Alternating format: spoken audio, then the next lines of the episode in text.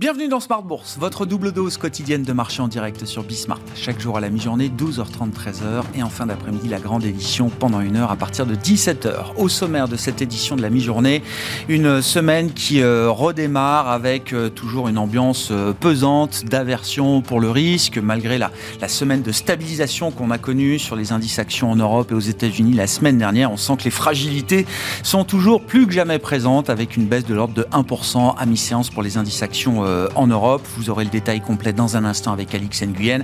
Semaine qui sera euh, importante hein, sur le plan des données macroéconomiques. Avant les prochaines réunions de Banque centrale, à partir de la semaine prochaine, nous prendrons connaissance eh bien, demain du moral des investisseurs euh, allemands pour le mois de juillet à travers l'indice ZOO et puis des données plus fondamentales peut-être en milieu de semaine avec mercredi notamment la publication de l'inflation américaine pour le mois de juin. On attend un chiffre encore peut-être un peu plus élevé que le mois précédent pour l'inflation headline, mais l'inflation sous-jacente devrait peut-être confirmer une certaine décélération, une inflation sous-jacente sur un an qui est attendu à moins de 6% aux États-Unis, quand elle avait marqué un pic au mois de mars à 6,5%. On verra si cette tendance se confirme. Publication donc de l'inflation US mercredi et puis vendredi, c'est la Chine qui sera à l'honneur avec une, une série de données économiques, à commencer par l'estimation de la croissance économique pour le deuxième trimestre, trimestre qui aura été marqué évidemment par une politique sanitaire très restrictive euh, en Chine, donc pas grand-chose de bon à attendre de ce point de vue-là, mais on surveillera euh, les données euh, spécifiques au mois de juin, que ce soit en matière de production industrielle, de vente au détail ou de déploiement des investissements. Le mois de juin qui est censé être un mois de redémarrage de l'activité économique en Chine. Ces données seront donc publiées ce vendredi. Et puis pour la partie microéconomique, les premiers résultats des entreprises pour le deuxième trimestre avec le secteur bancaire américain qui sera à l'honneur cette semaine à partir de jeudi et vendredi. Nous aurons les publications de JP Morgan, Morgan Stanley, Citigroup, Wells Fargo ou encore BlackRock dans le monde de la gestion d'actifs. Voilà pour le, le programme de la semaine et le plan de trading, bien sûr, maintenu en ce début de semaine avec Christian Sanson qui sera avec nous, le responsable des formations de Bourse Direct, à suivre dans un instant.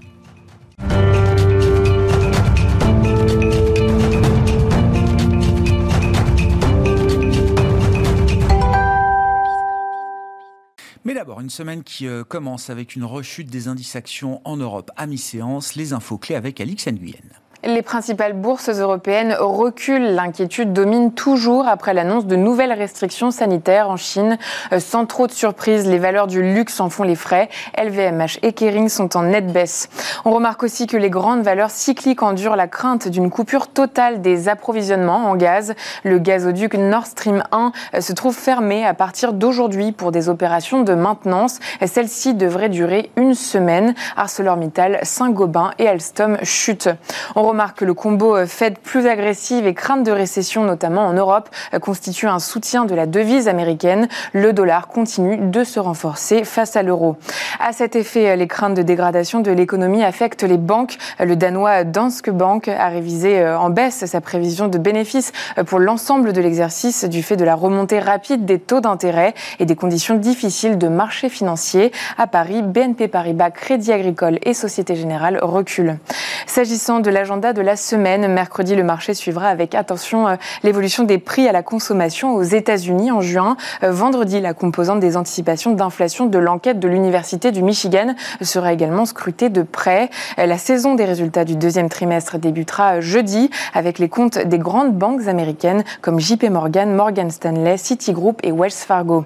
On termine avec un focus sur quelques valeurs à suivre aujourd'hui. ST Microelectronics et Global Foundries ont annoncé la création d'une nouvelle usine de semi-conducteurs en France. Il s'agirait selon les deux groupes d'un investissement de plusieurs milliards d'euros qui bénéficiera du soutien de l'État. Et puis euh, Airbus annonce avoir livré 295 appareils euh, sur les six premiers mois de l'année et avoir remporté 259 commandes nettes sur la période. Tendance, mon ami, deux fois par jour les infos clés de marché à 12h30 et 17h avec Alix Nguyen dans Smart Bourse sur Bismart.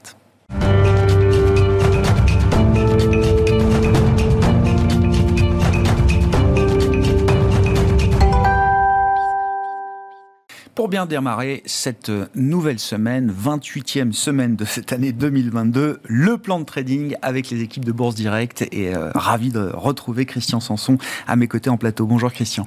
Bienvenue, vous êtes le responsable des formations de, de Bourse Direct. Allons-y effectivement avec une série de graphiques qui permettent de faire un, un état des lieux de la situation des différents marchés, des différents actifs, en commençant peut-être par euh, le mouvement le plus spectaculaire des derniers jours et des dernières semaines, la parité euro-dollar au plus bas depuis euh, une génération. On le raconte depuis plusieurs jours maintenant. On est proche de la parité quasi parfaite entre l'euro et le dollar. Il faut comprendre surtout que la force du dollar ne se dément toujours pas malgré un trade qui euh, est surpuissant depuis euh, des mois et des mois maintenant, Christian. Des mois et même des années, puisque quand on prend le graphique depuis 2008, en fait, la tendance est baissière. Et puis là, c'est vrai qu'on on, atteint vraiment les, fonds. Tout le monde pense, c'est vrai, que la parité pourrait être mise en danger. Je pense que c'est vrai, on n'est pas très très loin. Cette tendance baissière, un objectif théorique, si jamais vraiment ça venait accélérer, on pourrait aller jusqu'à sous les 0,90. Hein. Euh, c'est vraiment la tendance, euh, le, comme on appelle le support de train baissier euh, sur l'euro-dollar. En fait, on a une impulsion baissière qui a eu lieu au mois de 2014 de 1,40 à 1,10 à peu près. Bon, mais quand on reporte un petit peu cette, voilà, quand on reporte un petit peu cette impulsion baissière, ça nous mènerait à, ce cours-là. Alors, bien évidemment, la parité sera sûrement défendue.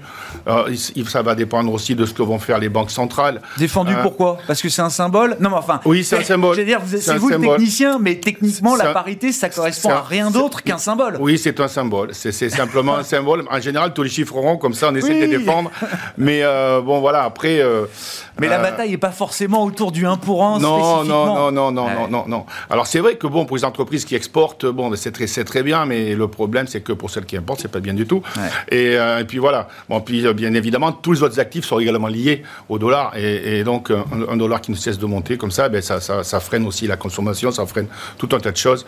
Euh, voilà, d'ailleurs, ça se retrouve hein, un petit peu sur, euh, euh, sur d'autres actifs. Mais malgré le fait que ce trade puisse être surpeuplé, comme on dit, parce que le long dollar, effectivement, il est quand même visible depuis mmh. un moment, tout le monde a eu le temps de monter dans le train, vous dites, on, est il n'y a aucun signal de, de, renversement ou d'épuisement de cette, cette ben, tendance à ce stade Pour l'instant, non. il faudrait qu'à la rigueur, la BCE fasse un, voilà, interviennent, euh, on va dire, massivement, ou, du moins soit claire et nette et précise. Mais sinon, il n'y a pas de. Chaque fois qu'il y a un rebond, chaque fois derrière, on part, on part plus bas. Et en plus, c'est vrai qu'avec toutes les tensions qu'il y a en Ukraine, euh, etc., un peu partout, ben, voilà, va leur refuge, et puis les, investisseurs vont chercher du dollar. Ouais, Bon, effectivement, rendez-vous avec la Banque Centrale Européenne la semaine prochaine, le 21 juillet, pour le, prochain, le prochain meeting du Conseil des gouverneurs de la BCE. Si on en vient au, pétrole, intéressant de noter effectivement que le pétrole, lui aussi, commence à, consolider. Alors ça se fait un peu en dents de scie, mais on est euh, quand même déjà euh, peut-être 15-20% en dessous des sommets qu'on a pu atteindre euh, au cours de cette année. C'est la bonne nouvelle pour les consommateurs, on va dire espérons que cette tendance continue, parce qu'on peut voir à l'écran, on est sorti de cette fameuse tendance haussière il y a quelques, quelques semaines, hein, quelques mois, et maintenant on s'est bien installé dans une tendance baissière. Euh, d'ailleurs, encore tout à l'heure, le, WTI perdait un peu plus de 2%. Alors c'est vrai que à chaque fois qu'il y a un problème avec l'Ukraine, ça réagit, etc. Mais pour l'instant, comme vous l'aviez souligné tout à l'heure, on est loin, quand même un peu loin des hauts. Et tant mieux pour les consommateurs. Espérons que cela continue. Euh, donc l'objectif est autour, on le voit à l'écran, hein, un beau support juste au-dessus des 90 dollars. S'il y avait une petite panique, on irait légèrement, en dessous, mais ce serait déjà bien. Au moins, on aurait retracé 50% du gros mouvement haussier.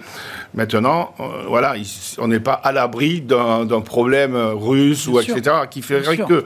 Mais pour l'instant, voilà, on va espérer que ça reste dans ce range-là euh, pour euh, ben, justement que la vie coûte moins cher pour nos concitoyens. Oui, bien sûr, c'est un marqueur inflationniste et effectivement voir une détente. Mm. Alors sur le pétrole, mais sur l'ensemble des matières premières, il faut le dire. Alors c'est vrai qu'on on parle des matières premières en général euh, aujourd'hui pour dire qu'elles ont des, des, prix très élevés, mm. mais quand on regarde euh, le marché qui anticipe, lui, certaines choses, on voit un retracement du mm. pétrole, on l'a vu sur le cuivre euh, également, sur d'autres types de matières premières qui, effectivement, ont été, dont les prix ont été affectés mm. par la très forte demande et, en face de cela, des, des problèmes, problèmes d'offres qui semblent, au regard du compartiment matières premières, se détendre un petit peu aujourd'hui. Pour réinverser la tendance, il faudrait qu'on repasse au-dessus très rapidement de cette fameuse droite de résistance autour des 110 dollars mais même encore derrière et encore les 115 à franchir, pour l'instant, on est bien installé dans ce train de baissier. et tant mieux. Oui, bien sûr, ce qui correspond aux interrogations du marché vis-à-vis de la croissance euh, et des perspectives de croissance pour, mm. euh, pour demain. Où en est-on des indices actions, euh, Christian? Et si on prend le premier d'entre eux, la référence mondiale, qui est le S&P 500 aux États-Unis? Ben, Le S&P 500 nous a fait une figure de retournement à la baisse qui n'est pas très belle. C'est une des pires qu'il existe en bourse. C'est ce mm. qu'on appelle une épaule tête épaule. la ligne de coût, c'est 4002. Donc on a cassé cette ligne, on a fait un pullback dessus. Et on, ben, voilà, on est donc maintenant en tendance baissière. J'ai triché peut-être un tout petit peu sur la tendance. Je suis parti par les points bas, j'aurais pu la prendre par les points hauts. Mais voilà, on se dirige, on va dire tranquillement, doucement, vers la zone des 3004. Euh, on va voir si, si on ira ou pas. Mais euh, de toute façon, si on y va, quand même, ce sera un bon retracement puisque c'est 61,8 ah. de Fibonacci. Oui. Euh, entre 3003 et 3004, c'est quand même un très très fort niveau. D'accord. Faudrait qu'il, enfin, si on y va, il faudrait qu'ils tiennent, bien évidemment, parce que si jamais, malheureusement, ils venaient à casser pour une raison X ou Y, ça nous amènerait en bas des points Covid. Mais normalement, il est très, quand même très, très fort. et, ce retracement, cet objectif, ce retracement de FIBO, là, ça peut être considéré comme un objectif, effectivement, pour certains intervenants ben, Oui, je pense qu'il y, a certaines personnes qui vont. Euh, bon, il y a toujours les 50%, on y est. Euh, celui-là, il est un peu plus fort, mais parce qu'après, il n'y a rien. Après, si jamais celui-là, il ne tient pas, c'est direct 2002. Et donc, bon, il, donc, il faudrait qu'il y ait peut-être quelque chose à l'extérieur. Je ne sais pas. Euh, mais pour l'instant, on est dans ce train baissier, un peu comme on vous avait dit, sur tous les actifs. Et en plus, le, le point commun, c'est qu'on était, ils étaient tous au point haut début Au même 2022, oui, bien fin 2021. Bien sûr. Et, là, même les taux français, c'est pareil, ça, tout se retourne un petit peu. On est en tendance baissière, voilà, c'est, malheureusement, c'est ça. Et ce qui est intéressant, hein, euh, c'est que ce, retracement de Fibonacci, euh, Fibonacci 61,8%, 3003, 3004, on le voit bien sur votre graphique. Ça nous ramènerait sur les, euh, bah oui, oui, quasiment sur les plus hauts de la fin de l'année. Juste avant Covid. Oui, c'est ça, d'avant Covid. Hein. Et puis ce serait ça, parce qu'un marché qui monte, c'est bien, mais pour que la hausse soit saine, il faut quand même que ça consolide. Et, c'est vrai que jusqu'à présent, les marchés n'ont pas eu l'habitude de consolider. Euh, et, donc, ben là, ça consolide, peut-être un peu violemment, c'est vrai, mais il faut, c'est nécessaire. Comment est-ce que la situation euh, se traduit pour l'indice parisien CAC 40, euh, Christian? Le, CAC 40, c'est un petit copier-coller avec le Standard pour 500, sauf qu'on résiste mieux, puisque le, le, Standard pour 500, il est plus bas. Nous, on a, on a cette zone des 5735 là, qui sert vraiment de, de point d'appui. C'était le point bas de la guerre euh, quand, quand la, Russie envahit l'Ukraine. Et donc, bon, on rebondit. C'est bon, vrai qu'il y a de la volatilité, donc les, les rebonds sont violents.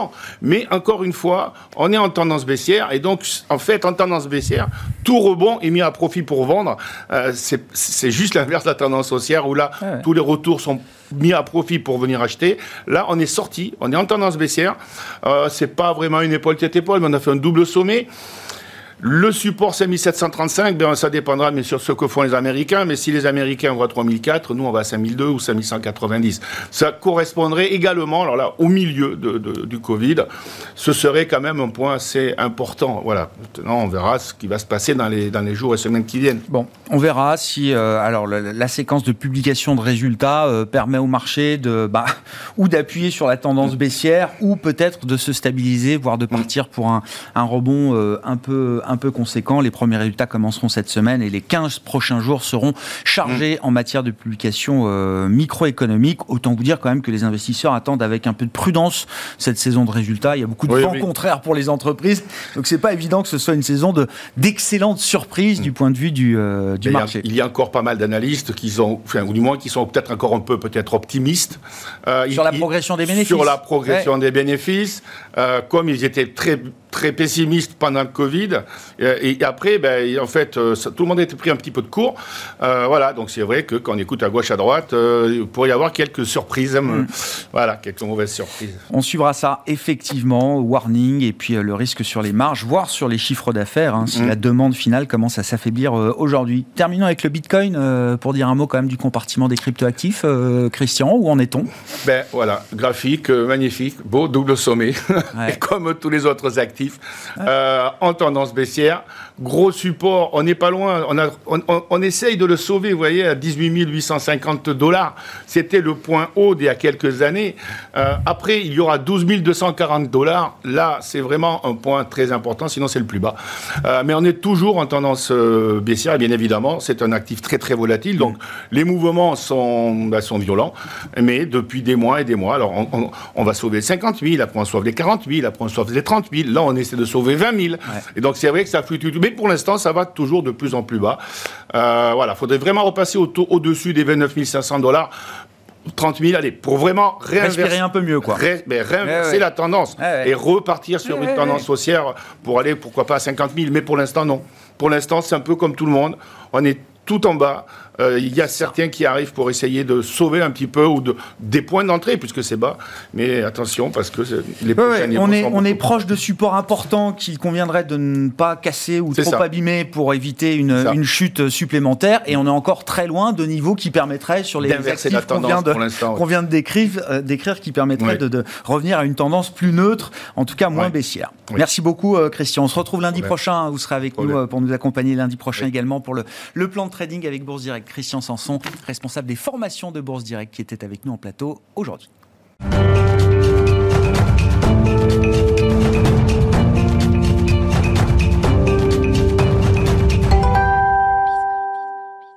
Quelques jours du démarrage des publications d'entreprises, à commencer par celle du secteur bancaire américain, focus justement sur le secteur bancaire en Europe, précisément avec les équipes d'Axiom Alternative Investment et David Benamou qui était avec nous en fin de semaine dernière, associé gérant d'Axiom AI, les grands spécialistes du, euh, du secteur bancaire à travers la dette bancaire, mais à travers les actions bancaires en Europe. Le secteur bancaire en Europe a connu un run magnifique entre son point bas fin 2020 et le point haut des marchés au début de cette année 2022 et puis le déclenchement de la guerre en Ukraine a marqué un coup d'arrêt à la tendance. État des lieux et perspectives pour ce secteur bancaire européen donc avec David Benamou, associé gérant d'Axiom Alternative Investments.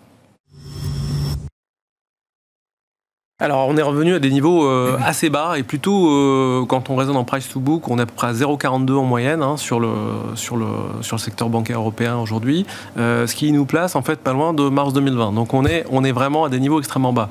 Alors, ce qu'il y a de, ce qui est très intéressant, c'est que juste avant la rupture qu'on a connue avec le, conflit ukrainien, on avait sur le secteur bancaire européen tous les clignotants ouverts. C'est pour ça que les banques européennes se revalorisaient. Alors, les clignotants, c'est quoi? C'est d'abord le niveau de capital qui euh, euh, est très élevé, les prêts non performants qui sont à des niveaux historiquement bas, euh, et puis la profitabilité qui était, revenue et les perspectives qui étaient celles bah, tout simplement d'un changement de contexte de taux, c'est-à-dire que je rappelle un, élément fondamental, c'est que avec des taux négatifs, chaque euro déposé dans une banque doit être redéposé à la Banque centrale européenne et c'est moins 0,50, enfin c'était moins 0,50, ça l'est d'ailleurs toujours. toujours, hein.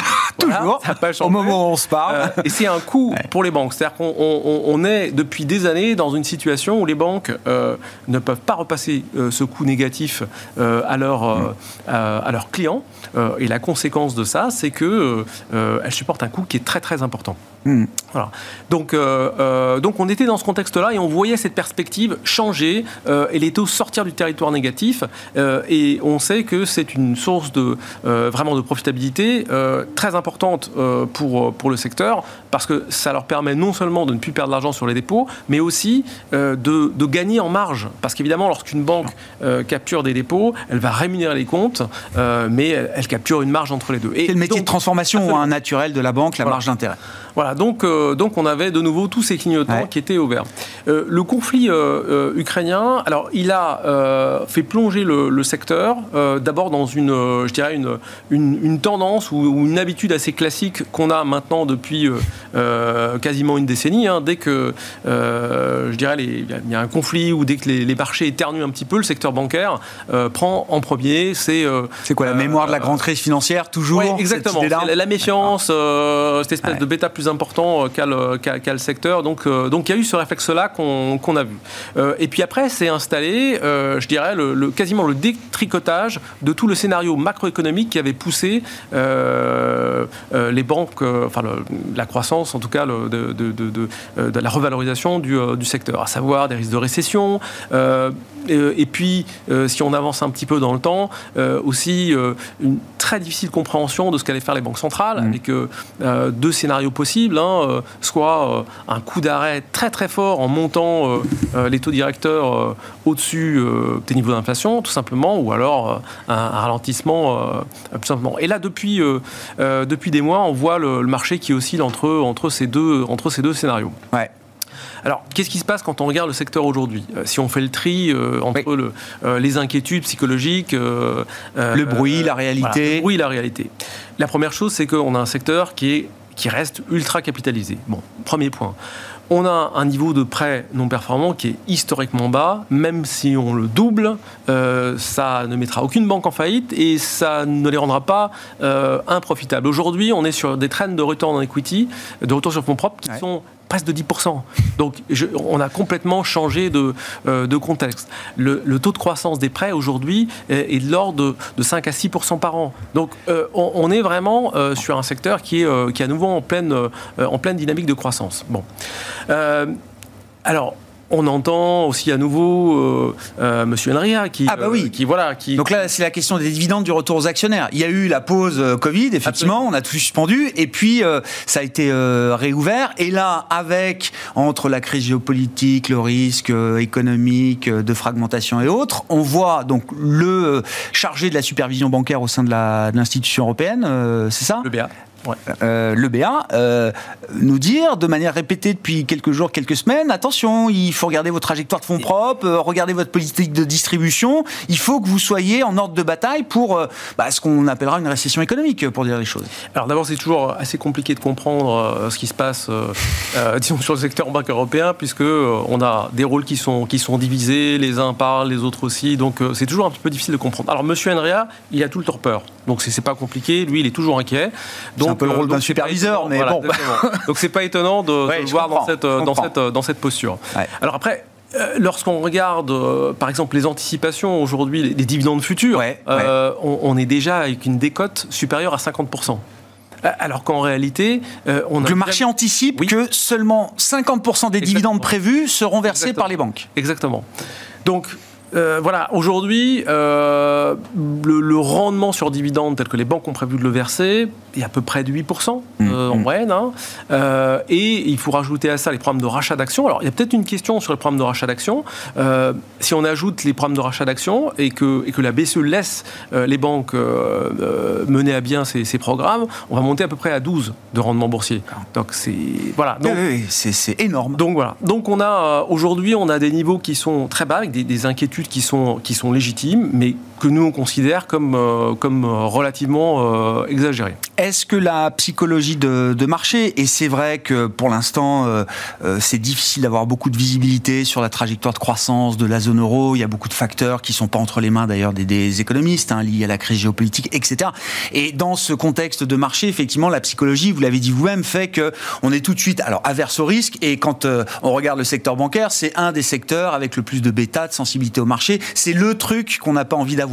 Est-ce que les éléments fondamentaux que vous citez peuvent néanmoins l'emporter, inciter quand même certains investisseurs à se tourner vers ce secteur, malgré un contexte politique, économique qui semble assez adverse pour ce type d'investissement aujourd'hui. Autrement dit, que vous demandent vos clients aujourd'hui, euh, David? Alors absolument. euh, le, et ça, c'est tout à fait intéressant, c'est que malgré ce contexte, malgré ces inquiétudes, euh, aujourd'hui, notre, notre, fonds action, Action European Bank Equity, est le, est le premier collecteur, c'est celui qui a, qui a levé, qui a, qui a, récolté le plus de souscriptions depuis le début de l'année. Euh, des fonds sur toute la gamme. Absolument. Donc, euh, donc on voit en fait cette réallocation. Alors les gens sont sont inquiets, tous, tous n'y vont pas ou, ou commencent, euh, commencent, à y aller, mais, mais, tout le monde sent bien que certes il y a un contexte euh, qui n'est pas rassurant, avec beaucoup d'incertitudes, mais malgré tout, euh, je crois que les gens ont, quand même conscience des fondamentaux, qu'on est en train de changer d'époque pour le, pour le secteur bancaire, et, que, et que, voilà, lorsqu'on regarde des métriques en fait objectives, on se rend compte que c'est quand, même, quand même solide. Ouais. Dans le reste de votre gamme, parce que c'est vrai que là on se focalise sur les actions euh, bancaires, mais historiquement vous êtes des spécialistes de la dette euh, bancaire euh, en Europe notamment. La gamme est quand même très large aujourd'hui.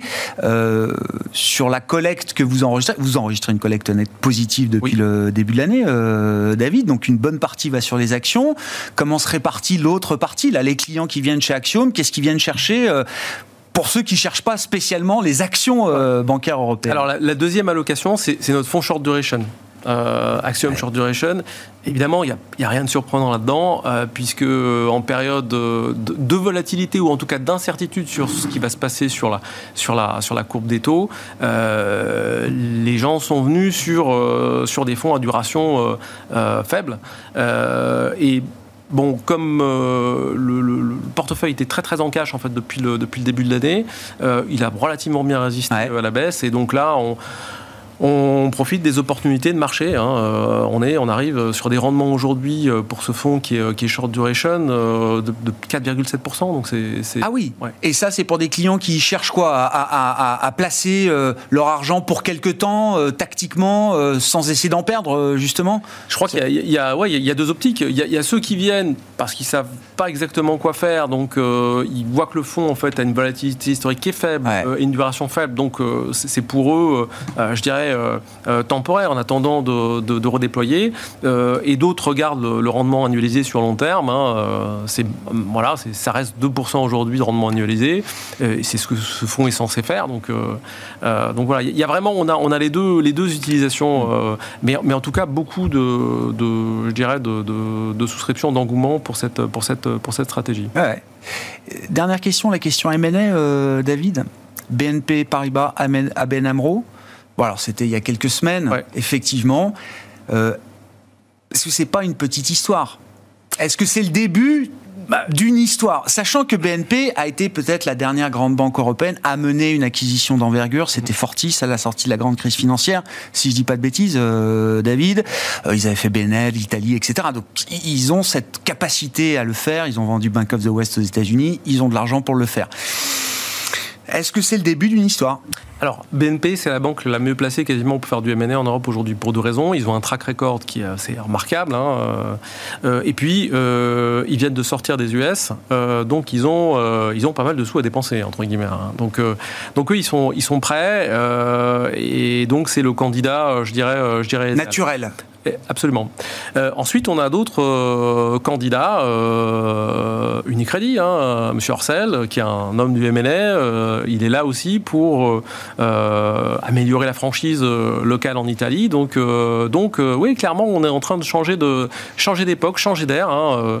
on était les dix dernières années dans un secteur bancaire en restructuration où le management était là pour couper les coûts, faire des augmentations de capital, pour voilà toute cette période-là, à chaque fois que je vous ai posé la question M&A, vous avez été très très prudent en disant oui, localement, domestiquement, notamment en Italie ou en Espagne, il y a des choses qui se font et qui euh, doivent continuer à se faire. Mais sur l'idée d'une fusion euh, européenne, pan-européenne, vous avez toujours été très très prudent. Vous dites là, si l'histoire change, c'est peut-être demain quelque chose qui redevient possible. Oui, alors il y a toujours des sujets réglementaires un peu compliqués à traiter, mais en tout cas, euh, de manière certaine, euh, on a aujourd'hui des, euh, des, candidats en M&A qui sont capables de le faire. BNP, c'est le meilleur exemple, mais, mais il y en a d'autres. Ouais.